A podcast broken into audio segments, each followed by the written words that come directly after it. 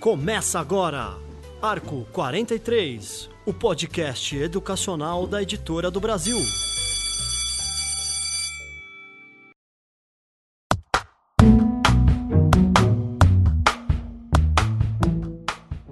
Educadores de todo o Brasil. Eu sou Luiz Guide e começa agora mais um podcast Arco 43. O tema do programa de hoje é muito importante: a realidade da educação inclusiva no país. Nossa ideia hoje aqui é traçar um panorama sobre o assunto. Como as escolas do Brasil tratam o tema, qual a estrutura que temos nas escolas, os alunos atendidos. Vamos falar também sobre as estruturas pedagógicas, diferença entre deficiência física e cognitiva, resultados, o que podemos melhorar, enfim. Tudo isso e muito mais aqui no programa Arco 43 de hoje. Bastante assunto, né, professor Pedro Renato? Nosso comentarista, muito obrigado mais uma vez. Boa tarde, pois é, hoje o assunto é super importante, vamos lá. E para debater o assunto, convidamos aqui o professor Luiz Henrique Conceição. Ele é coordenador do Instituto Rodrigo Mendes, mestre em psicologia e responsável por projetos de formação para a educação inclusiva. Muito obrigado pela presença, professor. Boa tarde, obrigado, Luiz. E, e temos aqui também a professora Maria Tereza Mantuan. Ela é pedagoga, mestre e doutora em educação pela Unicamp. É coordenadora do Laboratório de Estudos e Pesquisas de Ensino e Diferença. Ótimo tê-la conosco aqui, professora. Muito obrigado pela presença. Obrigada. E eu começo perguntando para vocês uma pergunta que eu fiz antes do programa aqui para você, professora. Ah, o Brasil hoje é um país mais inclusivo? Sim, será cada vez mais. Que bom, ótimo ouvir Essa isso. é a tendência. Começamos com o pé direito. Acho que sim. Começamos com a inserção de pessoas com deficiência, uh, mas agora a inclusão tem uma outra dimensão, muito mais ampla, né? E que extrapola apenas essa, as questões relativas a esse grupo de pessoas na medida em que a inclusão passa a ser entendida, não mais como um, uma ideia que é, é restrita é, a um grupo de alunos, mas a diferença de todos os alunos. É isso mesmo, professor Luiz Henrique. Estamos hoje mais inclusivos do que ontem? Sem dúvida. É, é, a professora tem toda a razão, concordo com ela plenamente. Mas, assim, eu sempre fico com uma questão que a gente ainda continua com um desafio muito grande. É, o Unicef da América Latina tem um levantamento que dos estudantes e das estudantes que estão fora da escola hoje na América Latina, dois terços têm algum tipo de deficiência. Então a gente avançou, concordo com a professora, a gente está abrindo muito mais, pensando numa educação para todas, todos e cada um, mas a gente ainda tem uh, um desafio muito grande para os próximos anos. É, é importante isso. A gente avança e tem que continuar avançando. É uma necessidade. É, também eu acho o seguinte, que o Brasil, dos países da América Latina, é o que mais tem feito em termos de inclusão, tem essa visão de escola para todos, né? Então, eu acho que nesse sentido a gente avançou mais do que todos os demais.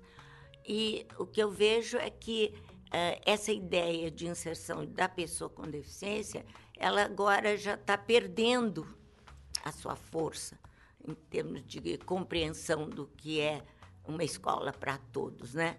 E isso é muito bom, porque se a gente tivesse só uh, parado nessa visão de que inclusão tem a ver com criança de, com deficiência na escola comum, a gente não teria a, essa ideia é, do jeito que a gente quis desde o começo. Foi, é lógico, uma estratégia que a gente teve no início, na própria redação da política não é? nacional de educação especial, na perspectiva da educação inclusiva, não é?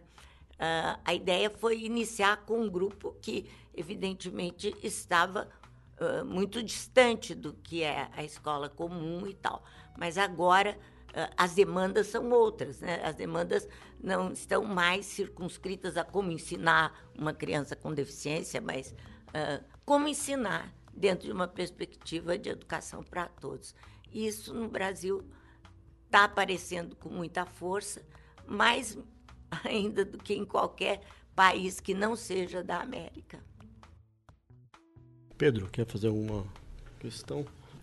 É, hoje nós sabemos é, a quantidade de alunos com algum tipo de deficiência nas escolas, ou ainda a exclusão é um desafio para entender essa massa de alunos e como que isso impacta nas políticas públicas?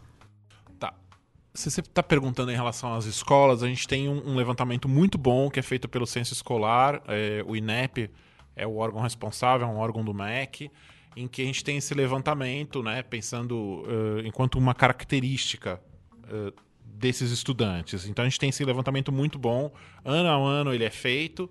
A questão fica quando a gente cruza os dados do INEP com o do Censo Geral, que é feito pelo IBGE.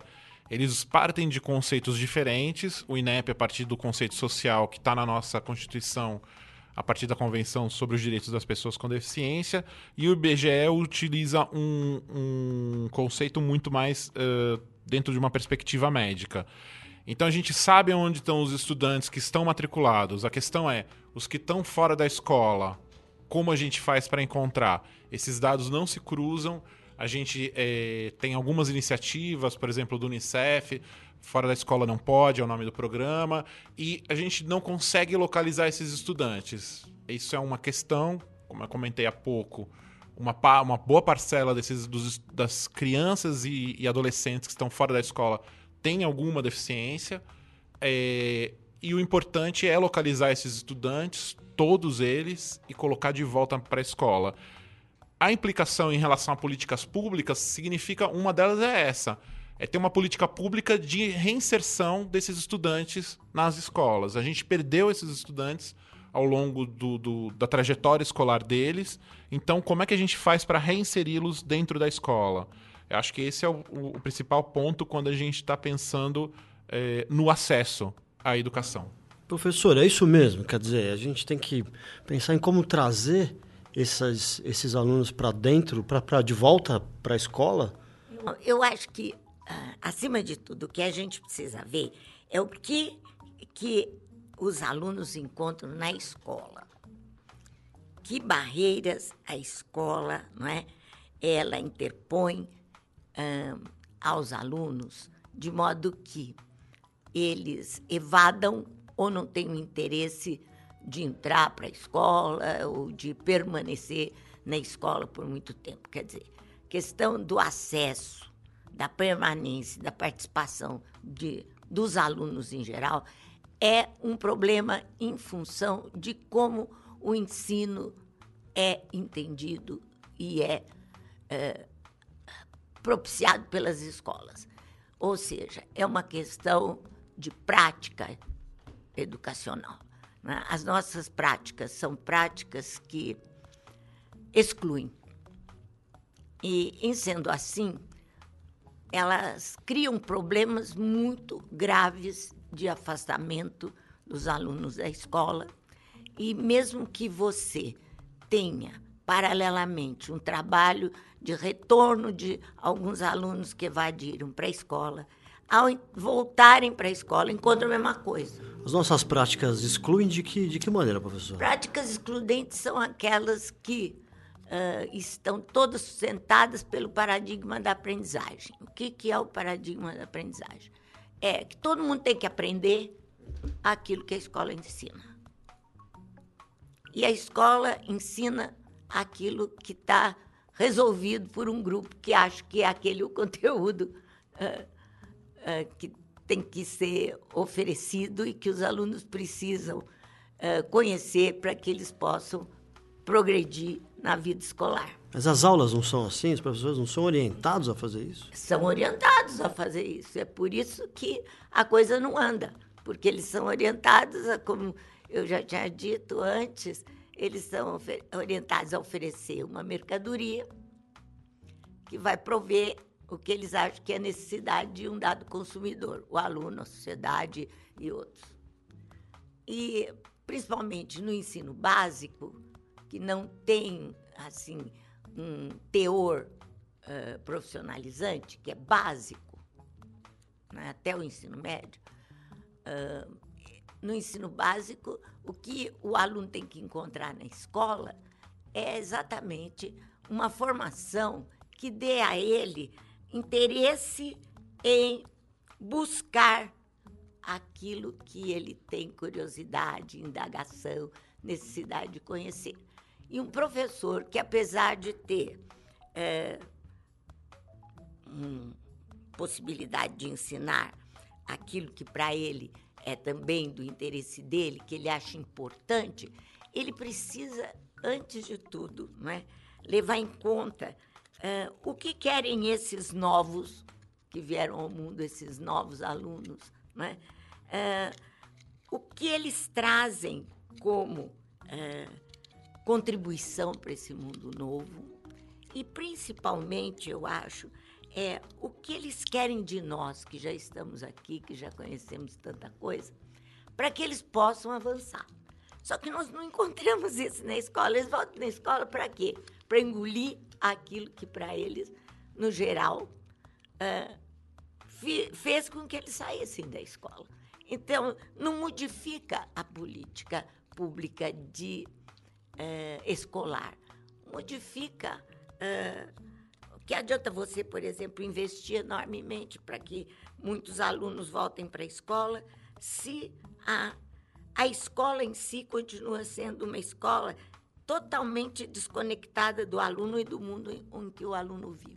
A gente está falando até informação, né, Pedro? É, o, o Pedro é professor e nos relatou aqui, antes de começar o programa, uma história interessante. Eu queria que você repetisse, inclusive, como uma, uma pergunta aqui para o professor Luiz Henrique. Tá, bom, muito bem. Então, é um relato pessoal, né, que eu vivi isso como professor em sala de aula, em que há pelo menos uns 15 anos, né, isso deve ter acontecido, é, eu era professor dentro da sala de aula e eu recebi é, na minha turma alguns alunos com deficiência. E eu não tinha a mínima competência, não estava preparado para acolher esses alunos. Né? Então, eu não sabia como tratar isso dentro da sala de aula. Né?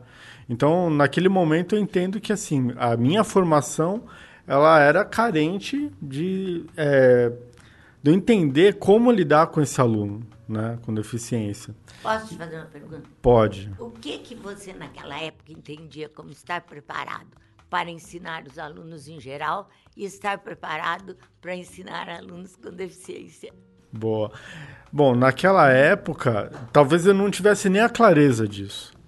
Então eu não tinha a noção da diversidade, né? Então aí eu, obviamente, eu usava, né, é, a minha disciplina ali, que era a língua portuguesa, é, como até desculpa para lidar com aquele aluno. Que eu falo, ah, olha, o grupo maior eu consigo ensinar de um jeito. Já esses três alunos, que eram três é, crianças, é, eu tentava desenvolver outras estratégias pedagógicas para tentar dar conta desse desafio. Mas, no entanto, naquela época não tinha apoio de coordenação, não tinha nenhuma noção de como trabalhar com esses alunos. Então era um desafio. Então a minha pergunta seria hoje, né? O professor ele está preparado para isso? Ou a gente, ou essa história de 15 anos, ela se repete ainda? Gente, casos desses acho que acontecem muito no Brasil, né? muito. né? Muito, é o caso típico. Muito, Como é que a gente deve agir num caso Ué, desse? Eu, eu, eu falei isso para você. O que, que a escola quer? O que, que a formação quer? quer que o menino que está na escola aprenda. O paradigma da aprendizagem, ele sobrepõe ao paradigma do ensino. Então, o que acontece? Quando o que você quer é que o aluno aprenda aquilo que você selecionou, e isso é impossível, você cai nessa situação. Não estou preparado e nunca estará. Porque uh, os alunos, qualquer pessoa, ela não, está assim é, disponível a fazer aquilo que você quer. Ela pode fazer isso por conveniência. ela pode dizer que ela aprendeu e até uh, responder corretamente, não saber nada. Mas é assim que está funcionando. Então, o que acontece? A presença de alunos que os professores dizem que não estão preparados para ensinar um, é um problema. E a escola, para não sair desse círculo vicioso dela, ensinou, aprendeu, ensinou, aprendeu, o que, que ela faz? Ela propõe atividades que são restritas a algumas pessoas, que são específicas para algumas pessoas, que são adaptadas a algumas pessoas. E aí ela novamente incorre um outro erro, porque ninguém consegue fazer isso para ninguém. E mais ainda, em fazendo isso, você continua excluindo. Qual é a saída? A, Qual é a saída, saída gente? é O que o professor tem que fazer? Repensar o ensino. Repensar o ensino, mas Repensar antes de repensar o ensino, na sala de aula, na prática ali, o que, que o é, professor, mas no tô- caso do Pedro, que ele acabou de relatar, o que, que ele faz efetivamente? Levar o problema para a escola. A coordenação tem papel. Não sei se é coordenação, porque a maior parte das pessoas que estão dentro da escola tem uma visão de escola reprodutora de conhecimento e não recriadora do conhecimento. E isso é um ensino que está muito mais apoiado numa linguagem descritiva, em coisas que não têm eh, sentido hoje para que a gente avance num mundo que eh, é diferente daquele em que a gente tinha conhecimentos todos reunidos num determinado bloco, num determinado livro, e era aquilo que você tinha que saber. Todo mundo tem outros instrumentos para aprender, né? que eh, nenhum livro vai dar conta. Então, eh, o nosso problema é esse. Eu acho que a inclusão, nesse sentido, é uma ferramenta potente, porque ela continua desafiando. Não é o professor a ensinar pessoas com deficiência, mas é o ensino a caminhar por outras trilhas para trilhas que não estejam centradas na aprendizagem que a gente quer que os alunos. Não é no aprender, aprender, porque isso não existe. Ninguém aprende a aprender, porque se fosse assim, a gente teria resolvido tudo na vida. Né? Mas ensinar sem essa preocupação de que todo mundo tem que dar a resposta certa, e a resposta certa é uma resposta definida. A resposta certa é a resposta que cada um é capaz de dar. Então, ah, o que, que nós, como formadores, temos que fazer? Eu acho que, acima de tudo, é desmistificar esse paradigma da aprendizagem, que é um paradigma que vem, não é da escola, que ele se implanta na escola em função da sociedade em geral, de uma sociedade marcada pelo neoliberalismo, pelo mercantilismo, por essa coisa toda de largar eh, um pouco dessa questão do- da modernidade, do iluminismo, do conhecimento, eh, sabe, trancado numa enciclopédia, não é? E isso é uma coisa que nós vamos ter que fazer. Isso leva um tempo, né, É, professor? mas não por iniciativa exclusiva do Estado. Isso vai ter que se sobrepor ao Estado por uma questão ahn, evolutiva. Não, é, não depende mais de um grupo querer. Mas até chegar nisso, é preciso ter esses desafios, essas tensões. E a inclusão é uma ideia que tensiona e desafia. E nós temos que mantê-la para que outras coisas mudem. Professor Luiz Henrique, é isso mesmo? É, eu, eu concordo é, com vários aspectos que a professora trouxe. É, me parece que esse é o- um, um, um caminho que a gente quer chegar. Mas dentro desse caminho, é, a gente tem várias, várias e vários formatos para a gente chegar nisso. Eu entendo que a professora fala quando a gente fala assim, bom, é, os, os jovens que estão entrando, eles impõem essa necessidade. Só que o que a gente vê, principalmente em grandes cidades como São Paulo, é, é que esses jovens acabam sendo empurrados para fora desse sistema, que não muda, que é é, que não é reativo. Então me parece que a gente tem que encontrar também uma forma desse professor que está lá em sala de aula e tem essa obrigação, e, e essa obrigação está sendo uh, reposta a partir da BNCC, eh, que teve aqui um, um, um, programa que vocês fizeram. Essa BNCC uh, trouxe um novo currículo, né? É, e esse novo currículo vai impor tudo isso que a professora está falando. Vamos ter uh, que todos os estudantes têm que alcançar determinados conteúdos, enfim, uh, que são pré-determinados a priori. Então, Pedro, eu te diria assim, é, não tem como se, não tem como você estar tá pronto a priori. É, teve uma coisa que me chocou muito para quem está tá, tá, dentro dessa discussão. Ano passado eu ouvi de uma professora da rede aqui de São Paulo falando assim: eu não estou preparada para trabalhar com uma criança haitiana. E aí eu fico pensando assim, bom, então como é que a gente vai faria na formação inicial? Eu teria uma disciplina. Como eu ensino uma criança haitiana? Isso não existe. Isso na, na licenciatura, assim, né? isso, não, isso, não, existe. A gente, a gente, a gente se prepara fazendo. É, todas as profissões são assim. Eu entendo que a educação é uma questão muito importante, mas também lembro para você que é, talvez seja a profissão que mais tenha formação. Uh, gratuita para os seus profissionais. Sem dúvida. Da rede pública. Mas você não acha que essa formação é mal direcionada?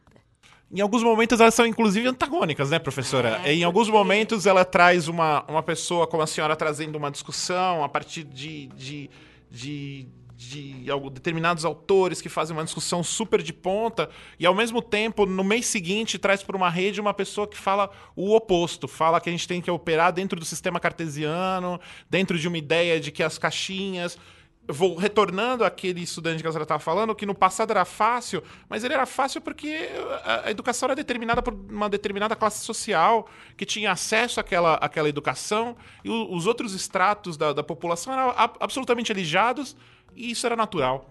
Isso era absurdamente natural. E, e, quando a gente traz esses estratos para dentro da escola, o que a gente ouve hoje, a, a educação hoje é, é, ela é ruim. E, e eu lembro uh, de um professor de Sociologia da Educação, que já falecido, Celso de Rui Basigal, que ele falava: não, na verdade, a minha educação lá em 1930, 1940, era uma porcaria. Porque eu não tinha acesso, assim, eram todos filhos de classe média. Uh, ou estratos superiores, e absolutamente não tinha nenhum negro na minha sala, não tinha nenhuma mulher. E como é que eu vou dizer que uma educação dessa é boa? Ela não é boa intrinsecamente ela não é boa. A gente retorna para um passado que absolutamente não existiu. Essa educação não é boa, mas a gente fica com, com esse fantasma de ah, não, antigamente era bom. Não, não era. No meu tempo, né? Exato. É. Não, não era. O que a gente tem que fazer, e concordando com a professora, é: bom, agora, esses estudantes que estão aqui, ok, essa não era boa, como é que a gente faz?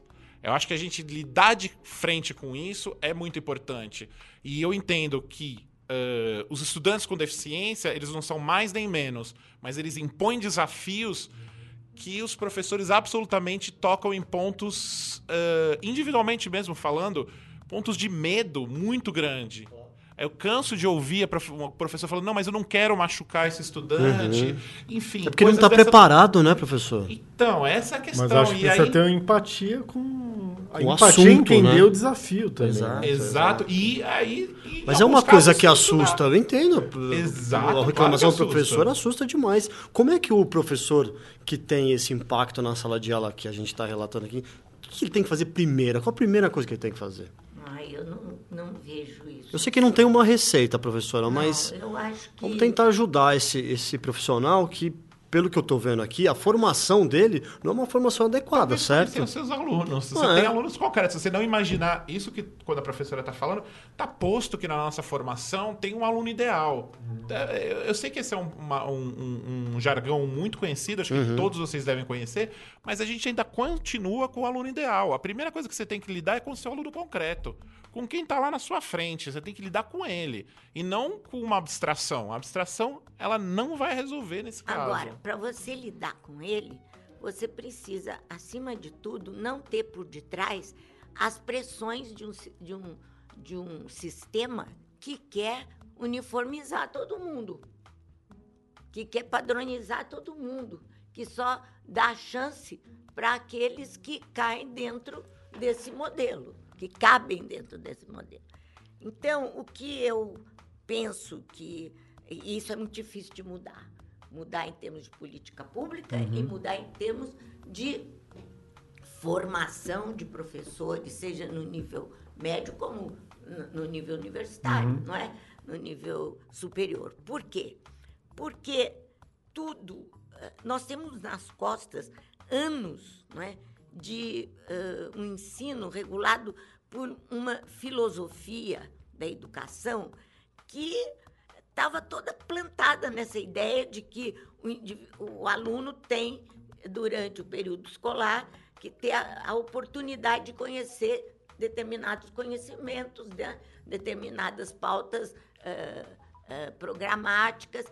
Agora, um, quando a gente está falando em inclusão, em, em uma escola para o século XXI, uh, a filosofia é outra. E essa ainda não está suficientemente bem uh, introduzida nos meios de formação, seja inicial como continuada. Então, uh, como o, o Luiz diz muito bem, tem um monte de formação. Mas como é que é essa formação, por exemplo, oferecida uh, nas escolas, em serviço? É aquela formação que a gente está cansado de saber. Uhum. Uh, vamos ler um texto, esse texto não acrescenta nada em termos de um, uma de novidades, de coisas que coloquem o professor a pensar sobre como ele pode ensinar de uma maneira diferente e como e tendo consciência de que ele não pode fazer esse papel que ele faz de ser, de ser um provedor uhum. intermediário, um provedor é o Estado, mas um intermediário oferecendo uma mercadoria para alguém né, que quer consumir. E quando isso é, isso não acontece. É muito difícil. Os pais entram na escola uh, querendo que o filho aprenda isso, querendo que o filho aprenda aquilo. A escola é cobrada em termos de quanto os alunos aprenderam. Sim, quanto o tipo de nota que tem no Enem. Que precisa tudo. de qualidade de ensino. Que qualidade de ensino é essa que é medida pelo quanto que os alunos aprenderam em função de um currículo pré-definido? Isso não é qualidade de ensino. Posso fazer uma evasão aqui, professora? Pode. É, eu, eu, eu, sou produtora da, da bagaça, um dos produtores da bagaça, é, e também sou pai de aluno. Tá. Qual é a métrica? Porque assim, eu, eu é o que a sociedade espera dos meus filhos. É, é, o quanto eles aprenderam. Se não é isso que eu vou esperar da escola, o que, que eu tenho que esperar da escola? Você tem que esperar que a escola faça do seu filho um sujeito que não está limitado ao que a escola ensina. Seja capaz de buscar por si só. Não só por si só, mas aprenda na escola a recriar o conhecimento, a buscar aquilo que para ele tem sentido, porque ele deseja ser alguma coisa, ele Sim. não deseja ser alguma coisa que é pré-definida por alguém, seja família, seja o Estado, seja o, a, o que for, o poder econômico, o que for que ele seja um cidadão livre. Um cidadão livre que vai em busca daquilo que tem sentido para ele. Muito obrigado, professor. Foi evasão aí, pessoal. Não imagina. Ah, ótimo. Aqui, aqui tá aberto. Aqui quem, tá quiser, quem quiser chegar e fazer a pergunta, pode fazer. Eu, eu vejo muito isso, por exemplo, os professores, é, muitos que vão me procurar na, na Unicamp, a, a questão deles é como que eu vou adaptar esse ensino da matemática que eu tenho nesse semestre para dois meninos. Um menino tem uma deficiência intelectual e o outro menino, ele não tem uma deficiência intelectual, mas ao mesmo tempo ele tem um atraso uh, referente a N problemas que ele tem. Então ela se pauta na deficiência sempre, de alguns. Né? E o que a gente quer é que a gente fuja dessa questão. É muito, é muito difícil isso, professora, porque. Ué, mas se não, se não for difícil, não tem graça. É, então, mas. É... Por exemplo, vou dar um exemplo prático aqui de uma. Ah. De uma. De, um, de um, uma amiga minha que foi matricular é, um filho que foi diagnosticado com. é superdotado, não tem déficit, mas eu não sei nem como é que é a nomenclatura disso. E várias escolas falaram: com o seu filho a gente não trabalha. Mas o seu filho, com o seu filho, a escola não aceita. E mais de uma escola. Mas, o, olha, no Brasil, isso não pode Isso ser existe, cada- é muito comum. Pois é, mas isso é e o lado da ponta do superdotado contra o lado do déficit. A Você vê o aluno escola- com altas A habilidades, é isso? escola né? não desconhece isso. Os pais desconhecem, desconhecem e vão para trás. Os pais ficaram possessos. Mas é- E eles conhecem a lei. Eles falaram, não, Eles tem que. conhecem a É lei. lei, precisa. Então tá certo. Mas nós não vamos conseguir aqui dar uma, adequa- uma, uma, uma educação adequada ao seu filho. Mas a gente pode escola, acolher, mas ele, vai ficar, ele não vai ter Gente, interesse. nem para os superdotados, nem para aqueles que têm mais dificuldade em determinadas coisas, a escola existe. A escola existe, independentemente da super ou da infradotação de alguém para aprender alguma coisa. Agora, ela tem que indicar, além da escola, num caso como esse, de um menino que, por exemplo, é, é, tem uma superdotação para, digamos, música, artes, eh, ciências, etc., trabalhos que complementem o currículo. Mas ele tem que estar na escola com outros colegas, porque senão vai ser o quê? Ele continua sendo excluído. Se ele ficar só numa escola para pessoas ah, com altas habilidades, superdotação, entende? E, e nesse sentido, talvez a, a escola pública ela seja muito mais democrática.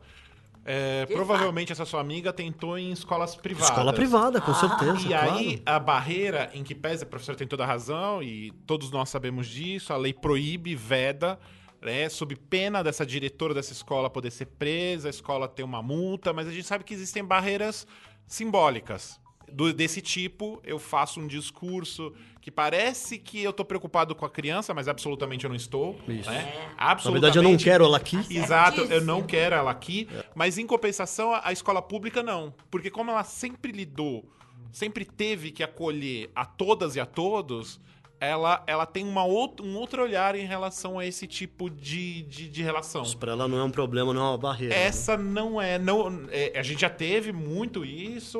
Hoje em dia se ouve muito menos em relação à escola pública e muito mais à escola privada. Sem sombra de dúvida, ao longo dos anos, é, é, a gente se mantém esse discurso é, e essas barreiras simbólicas muito mais na escola privada do que na pública. Agora, essas barreiras não são, é, de, de um modo geral, insegurança? De quem? Da direção, da, do, cor- do corpo docente, Não só talvez? insegurança, é De não saber o que perda- fazer.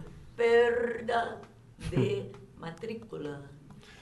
É, eu, eu te diria também que é uma, tem uma questão do investimento, a escola não quer investir nisso, né, na formação continuada dos seus professores. É aí que tá a Isso questão, é custo. É inve- é E aí a, investimento. a É aí escola tá a privada está preocupado, o dono da escola privada está muito mais preocupado no seu lucro do que efetivamente na criança em si.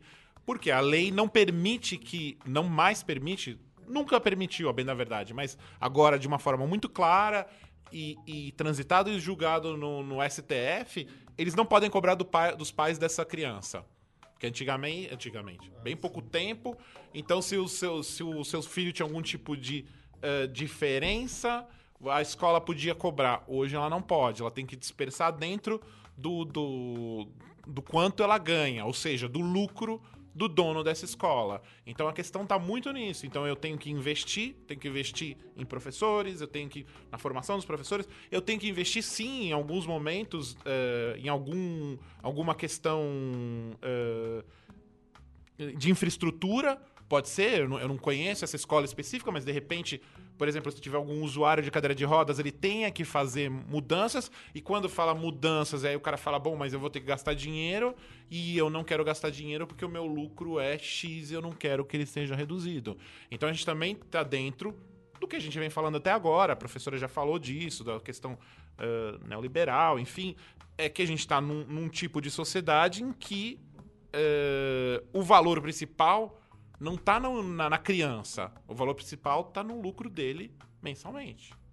Sem sombra de dúvida. Outra coisa que eu queria dizer é o seguinte, que tudo isso, e- esse- essas pessoas, principalmente os que estão em escolas particulares, mas igualmente, igualmente eu não digo, mas também nas escolas públicas, ah, a questão é a seguinte, eles têm que apresentar resultados. Certo.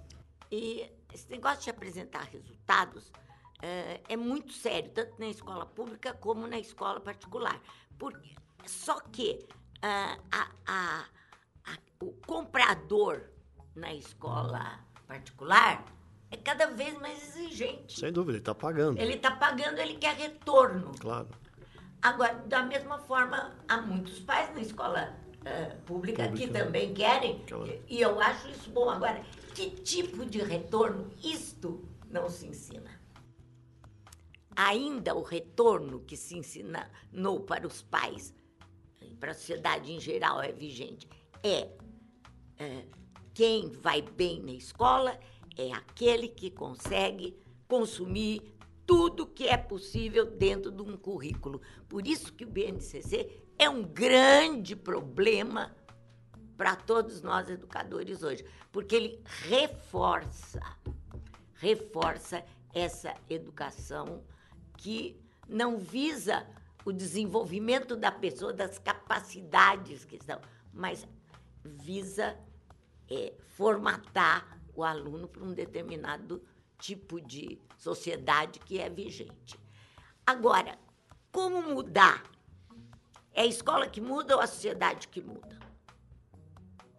Aí é um problema muito sério. Mas a escola tem uma parcela enorme de responsabilidade junto à, à sociedade no que diz respeito ao modo como esses novos membros da sociedade terão de se preparar para fazer alguma coisa neste mundo e futuramente, se- mas principalmente neste mundo. E elas não fazem isso. Elas pensam sempre num futuro que não existe. Então elas continuam preparando para ah, um futuro quando o presente esquecer a pessoa, este é um problema que ninguém enfrenta. A pessoa como ela é. Então eu ponho meu filho na pré-escola para ele chegar no vestibular com, em condições.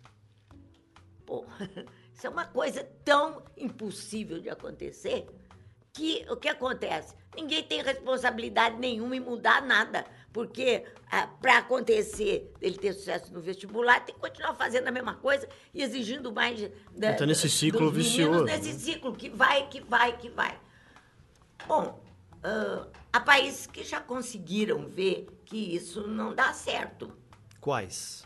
esses países orientais Tá. que já estão começando a se desviar um pouco desse negócio de querer que um exame internacional possa medir uma situação local de, de aprendizagem. E isso é um Aqui no Brasil tem coisas muito interessantes que foram já estudadas a respeito, por exemplo, de um exame internacional que os, os brasileirinhos eh, abandonam já na segunda ou terceira questão, porque eles se perguntam o que vale, o que está valendo eu estar aqui quebrando a minha cabeça? Quem que vai tirar lucro disso? Sou eu? Quando eles percebem que eles não vão ganhar nada com isso, isso foi uma pesquisa que é, já foi realizada, mas que nunca é, de- é, divulgada e discutida, né? Ah, mas que mostra o quanto esses meninos são espertos, o quanto esses meninos sentiram que eles estão sendo ah, usados para que alguém ganhe com isso. Eu acho que eh, é muito triste, principalmente nos, nos países mais totalitários, mas eh, essa preocupação em fazer da educação alguma coisa que é controlada, que eh, tem um grupo que está de olho, eh, seja um olho mais distante ou mais próximo, que tem um IDEB, que tem uma recompensa, que tem isso. Esses países, né? eles são muito fortalecidos por toda uma visão de sociedade eh, de hoje, de uma sociedade que é dominada por conceitos, né? Que, infelizmente, eles querem avançar, mas eles repetem o mesmo ah, da modernidade, né? Que é Insistir num tema aqui. lá. Ah, desculpa, professora. Eu só queria insistir num tema que a gente abordou, mas eh, eu acho que precisava ficar mais claro. A, a formação do, do professor para educação inclusiva, Luiz? É. Bom, uh, me parece que agora já está claro para todo mundo que está ouvindo essa conversa, essa nossa conversa, que ele não está preparado para educação inclusiva, ele está preparado para educação. Sim. Né? Ele... Excludente. educação excludente. Que a educação é, inclusiva não é uma educação à parte. Exato. É, é, quando, é. quando você está falando, o, o que acontece é que aí tem razões históricas, enfim. A gente continua associando muito a educação inclusiva igual a educação especial. Né? É, agora, é importante que esse professor, esse, essa formação ela considere justamente essas várias características. Eu lembro, professora, quando a senhora estava falando agora da, da coisa do. do uh, de que a gente repete os erros, eu lembro muito do lançamento do Penike. Que, e, e, ele ainda reforça na própria PNAE, que é Programa Nacional isso, de Aprendizagem isso, na Idade isso, certa. Portanto, quem não aprendeu que até é essa idade. idade é, e quem, quem não aprendeu na idade certa, aprendeu na idade errada. Exatamente. Portanto, assim.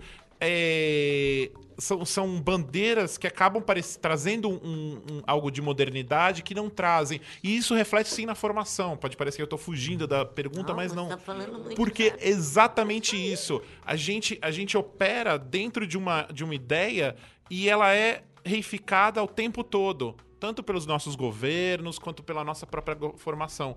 Então eu te diria assim, a formação que ele tem que estar, tá, ele tem que ter é, eu não sou pedagogo, tá? Sou psicólogo. Então, claro, você tem questões é, de ensino que, que, que isso está posto dentro do nosso dentro da nossa estrutura que a gente tem hoje, tanto na faculdade de educação da Unicamp que a professora é, trabalha, quanto em todas as outras. Isso faz parte, não é, é inescapável. A gente pode buscar outras soluções, mas tem que aprender é, isso, porque senão o, o, o, o, jovem universitário ele não, não recebe o seu diploma, então ele vai, vai passar por isso, mas o que eu acho mais perverso na formação, e, e, tem a ver também com a formação continuada, que a professora também a gente conversou num dado momento, é que quem faz essa síntese é o próprio estudante. Enquanto que uh, o sistema que está posto esquarteja esse conhecimento como se fosse tudo absolutamente solto. Não tenho certeza que o Pedro, quando está fazendo a faculdade, as coisas vêm e a gente, a gente tem que ir integrando. Claro que a gente integra, cada ser humano faz a integração do conhecimento que ele domina. A questão é, quando você está lá sendo formado e você ouve uma pessoa com uma determinada perspectiva e outra na perspectiva oposta. Isso demonstra que não tem uma clareza do que, que a gente quer com aquilo. O que eu estou te dizendo é que mesmo uh, todas as nossas formações, elas são extremamente esquizofrênicas. Uhum. E aí a gente quer que o, o, o profissional saia formado, pronto para tudo. Quando a gente mesmo, a gente, estou pensando aí, claro, eu não tô, mas a professora está na, na, na, universidade e outras pessoas, quando a gente não, não faz essa integração. É, é, e aí a gente reproduz isso com os estudantes. Principalmente quando a professora vem falando. Mas eu lembro sempre quando fala de evasão, quando você chega no ensino médio, o efeito é catastrófico. Porque eles têm muito mais noção do que está acontecendo, muito mais autonomia. Uhum. E aí a evasão ela se dá é, por diversos motivos. Consciente, né? Mas o principal motivo, todas as pesquisas acadêmicas mostram, é o desinteresse na escola. Todas. Exatamente. Todas, todas que você pegar, todas vão estar. O número um não é gravidez na adolescência, uhum. não é ter que trabalhar, obrigação de trabalho, é, é desinteresse. desinteresse na educação. A escola não cumpre bem. mais o seu papel. É, é isso, né? É Basicamente. exatamente isso. Porque, na verdade, quem é que regula o ensino nas universidades? Quem é que regula o ensino nos sistemas de ensino? É um, um governo que tem um plano e uma sociedade que tem uma visão de mundo X, que se você quer fazer uma modificação, você não consegue. Porque uh, nós tivemos a possibilidade, eu, eu, lancei a possibilidade na faculdade de educação, a gente fazer, mesmo sendo uh, num, num projeto piloto, né, com alguns alunos, uma formação diferente. Uh, com base em resolução de problemas, disso, aquilo, aquilo outro. O que aconteceu? A própria congregação e a direção, elas ficaram foram resistentes por quê? porque eles têm que dar conta para o Conselho Estadual de Educação do currículo que eles desenvolvem. E o Conselho Estadual de Educação tem que estar dando conta ao, ao Conselho Federal, ao Federal, ao MEC. Tudo isso tem a ver com um, um país que pensa os seus cidadãos de uma maneira que é um pouco distante daquilo que está acontecendo eh, na nossa vida de todo dia. Né? e isso, isso não é nada democrático, isso não é nada. As escolas deveriam de ter, eh, as universidades, como principalmente que são campos autônomos né, de transmissão do conhecimento, é, elas deviam de ter o direito de desenvolver não é, os seus alunos e, os, e, de organizar os seus projetos pedagógicos, seus projetos de ensino, de uma maneira, principalmente no que diz respeito à educação, né, faculdades de educação, de uma maneira diferente. Mas elas têm que prestar contas, como o professor tem que prestar contas para o diretor da escola. Então, o que, que é.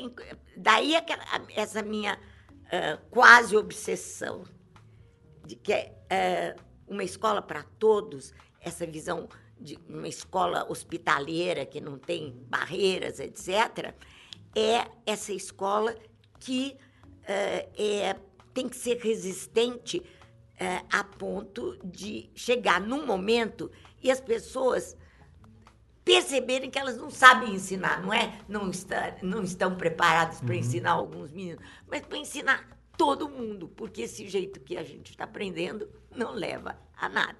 E deixa eu pegar uma esteira no que a professora está falando, Rapidinho, né? Rapidinho, viu, Pedro, que a gente está é. quase no final. E para jogar, talvez seja a última pergunta, mas é, e essa discussão que a gente tem hoje, pensando na inclusão da, do ensino domiciliar, como que isso. O professor, e pensando, tá arrancando os cabelos aqui. Eu, eu, guardei essa pergunta porque a gente vem nessa esteira aqui discutindo a inclusão, é os processos que, seja na formação de professores, as escolas precisam é, construir para dar uma educação de fato inclusiva. E a gente tem essa discussão que está em pauta sobre essa educação domiciliar. O que, que vocês acham disso, pensando na inclusão? Quem vai? Quer que eu comece, professora? Claro! Vai lá, vai lá, Luiz. Bom, eu vou. Eu, o que eu posso te dizer é, você tem razão, isso, quando a gente olha para dados do exterior, muitos pais optam por aquela coisa do medo, do meu filho não ficar exposto, o tal do homeschooling. Eu vou lembrar para vocês que ano passado isso, isso chegou a transitar no, no STF. Algumas pessoas falam, nossa, Luiz, mas por que vocês falam tanto de, de da questão jurídica? Porque é uma questão de direito mesmo é um segmento que foi excluído é, de qualquer tipo de direito durante séculos. Então, assim, é sim judicialização. E o STF transitou e foi contra. Vejam, tem vários motivos de ser contra. Vários. É, você pode pensar na própria convivência das crianças. A gente estava conversando aqui em off, teve um, um evento muito danoso. É, para quem não é daqui do estado de São Paulo, na cidade de Suzano. Isso tem muito a ver com convivência. Por que, que as pessoas com idade é, um pouco mais avançada, como eu, é, têm dificuldade muitas vezes na relação com as pessoas com deficiência? Não conviveu. Eu não convivi desde. Eu tô desde o jardim da infância até o meu mestrado na Universidade de São Paulo, absolutamente não tinha nenhuma pessoa com deficiência convivendo comigo na sala de aula. Isso é muito importante. É, então, assim, Verdade. essa convivência entre as diferenças é muito importante. É importante não só para o estudante com deficiência, mas é importante para todo mundo. É na convivência que você vai saber tratar. Muitas vezes. E a gente cai com várias, vários, várias vários mitos, por exemplo, que a gente estava conversando aqui com o Pedro. Ah, mas eu, eu tinha. Eu, eu fiz o, o, comentário, né? Se, se você. Professor e professor, teve um, um, aluno com síndrome de Down, absolutamente significa que o próximo estudante com síndrome de Down que você vai ter, você vai poder usar uh, as mesmas estratégias. Absolutamente. São duas pessoas diferentes, como os seus outros alunos. Então, a convivência vai fazendo com que caiam mitos é, muito importantes, utilizando essa, esse mote do aí fugindo um pouco da pergunta. Mas fugindo um pouco do mote da pergunta, uh, a questão, por exemplo, da síndrome de Down, ela é imediatamente associada à deficiência intelectual. Né? Você pegar qualquer manual de medicina, Sim. tá lá. Síndrome de Down igual deficiência intelectual. E a gente tem pessoas com deficiência intelectual, desculpa, com síndrome de Down, que são formadas no ensino superior. E a gente tem milhões e milhões de brasileiros que não são formados no, no, no ensino superior. A gente tem uma contradição de termos muito uhum, clara. Uhum. Ou todos esses outros milhões de brasileiros têm deficiência intelectual, ou síndrome de Down não é igualdade com deficiência intelectual. A gente tem que chegar num, num consenso. É, e quem faz isso acontecer são as pessoas com síndrome de Down. Não sou eu, não são vocês. É eles chegando a outros níveis a partir de oportunidades que foram dadas, é que joga essa questão. E o homeschooling, simplesmente você ia eliminar isso. Você corta essa possibilidade. Ele não vai ter mais acesso aos níveis superiores. E, muitas vezes essa relação com o conhecimento está pautada. E se, se for deixada a cargo da família pelos medos que a gente colocou, que são razoáveis, a gente entende dos medos razoáveis, só que esse medo ele se transforma no impedimento, numa barreira, desculpa, numa barreira para esse estudante. Então, é, quando você vai para uma escola, por pior que a gente fale, educação brasileira são profissionais que estão lá, né? É, não são amadores, elas, as pessoas vivem disso, né? Tanto Pedro quanto outros milhões de professores por esse Brasil todo. Então, quando você deixa a cargo da família, esse medo pode virar justamente uma barreira, uma superproteção, é, não entrar em contato com conteúdos que eles têm que conhecer, considerando a sociedade em que a gente vive. Ou seja, sendo muito claro, você infantiliza essa pessoa. Professores, a gente está chegando quase no final aqui do nosso programa. Sabe o que eu acho do homeschooling? O homeschooling é um problema muito sério. E uh, ah, para entender o que eu acho, é, eu vou no home work, o trabalho de casa. Uma coisa é você fazer um home work, você ir para casa, levar o conteúdo da escola, compartilhar com os pais, com os irmãos, com a família, que era como a gente fazia. Eu me lembro na casa da minha avó, a gente ia todo mundo para a Copa fazer lição junto. Agora, quando é a família que assume, como é que fica o conhecimento? Ah, cada vez mais você isola a pessoa de tudo aquilo que a escola oferece. Que não é só questão de socialização, é questão de conhecimentos, culturas diferentes, vivências diferentes, tudo isso é que uh, no homework, você faz, porque quando você dá uma resposta, quando você é mediada pelos pais para fazer a lição de casa e tudo isso, isso acontece, não é? Agora, eu acho que em relação à deficiência, tudo que o Luiz falou é perfeito, é uma forma cada vez mais, sabe, perversa de você isolar essas crianças, certo? E acho também uma coisa que qual é, de fato, o objetivo do homeschooling? Eu acho que, acima de tudo, é você continuar dentro de uma visão, é deturpar ainda mais o que é uma escola.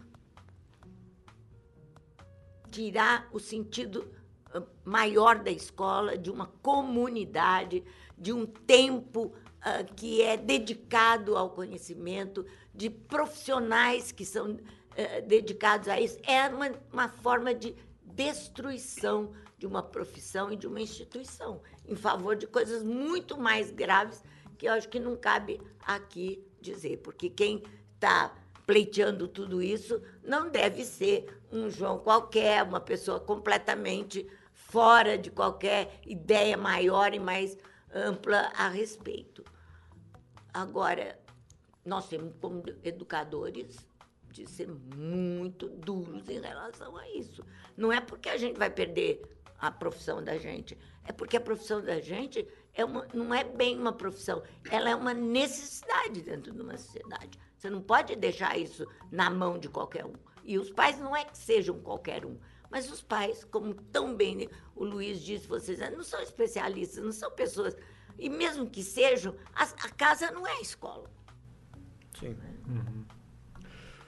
Bem, professores, nosso programa de hoje está chegando ao fim.